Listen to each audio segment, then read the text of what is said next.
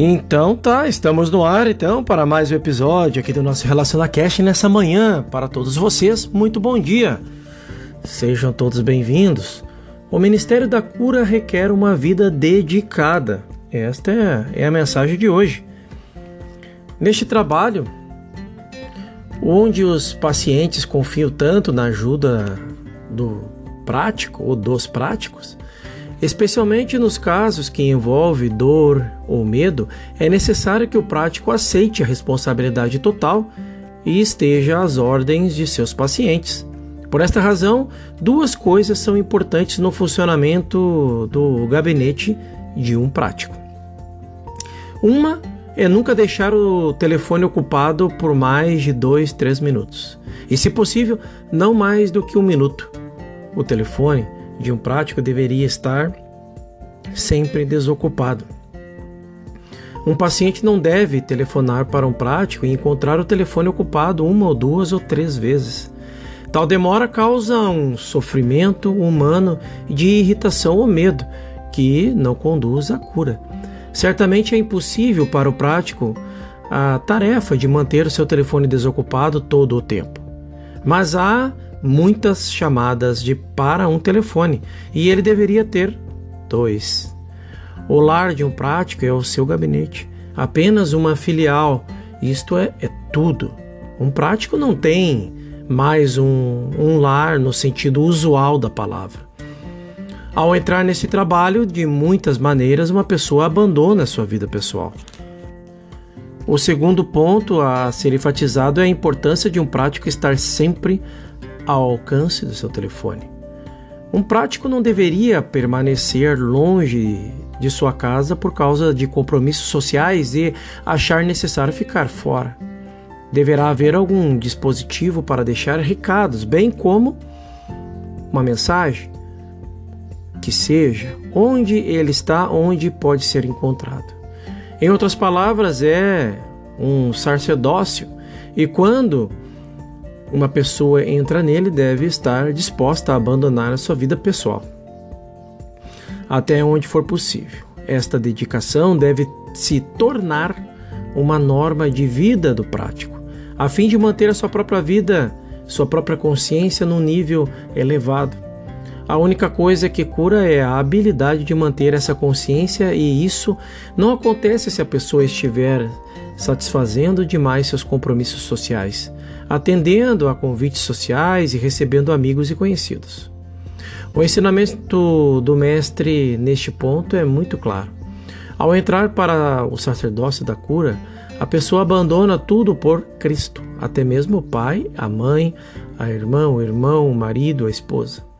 Isso não significa que eles são abandonados, no sentido de ser expulsos da vida de alguém, mas são é, relegados a um segundo plano, que é por direito à posição deles.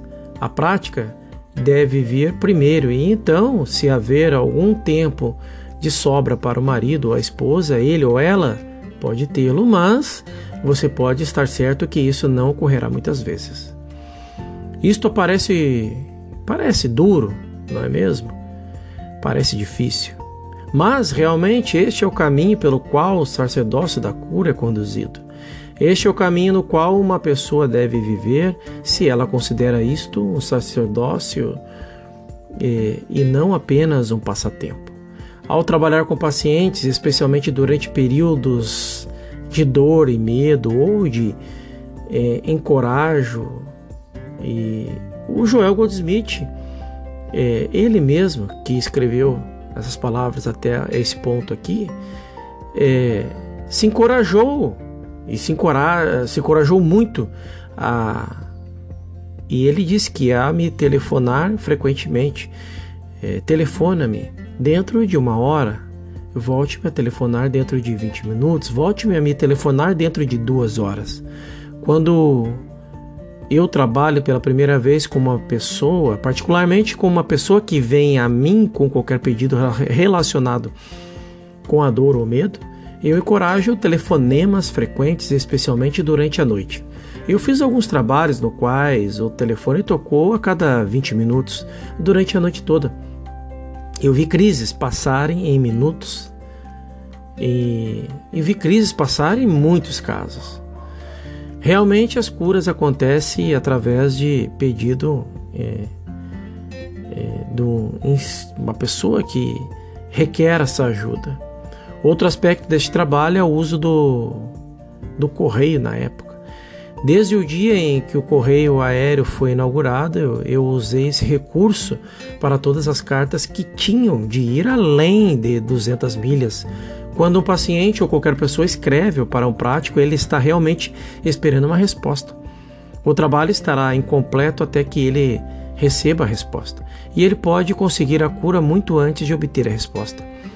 Não é uma questão de cura, mas uma questão de cortesia e consideração. Por esta razão, é o nosso dever enviar as respostas tão rápido quanto possível e dar os passos necessários para que elas sejam entregues tão rápidos quanto possível. Se não parecer sensato esperar até que uma carta aérea seja entregue, mande uma, um telegrama ou faça um telefonema. Deixe que seu paciente saiba tão rápido quanto possível que estão cuidando dele que o trabalho está no a caminho. Tudo isto faz parte do sacerdócio da cura, faz parte do, do seu serviço. É um tipo de serviço que é exigido de toda pessoa que espera trabalhar neste campo. Eu digo isso principalmente em benefício daqueles que virão a você em busca de ajuda, mas digo também para o seu próprio bem.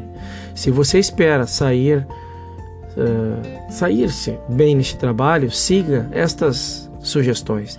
Ninguém se sairá bem neste trabalho se o seu coração e sua alma não estiverem nele, mas se o coração e a alma de alguém estiverem nele, então esse trabalho irá buscar a forma mais elevada de serviço que houver. Estas foram as palavras de Joel Goldsmith nesta manhã no livro aí Palavras do Mestre e este foi um relato de um grande curador metafísico que foi Joel Salomão Goldsmith. Convido a você a conhecer o Caminho Infinito, que é a principal obra dele. No nosso próximo episódio falaremos sobre a maturidade espiritual é uma necessidade. Até lá.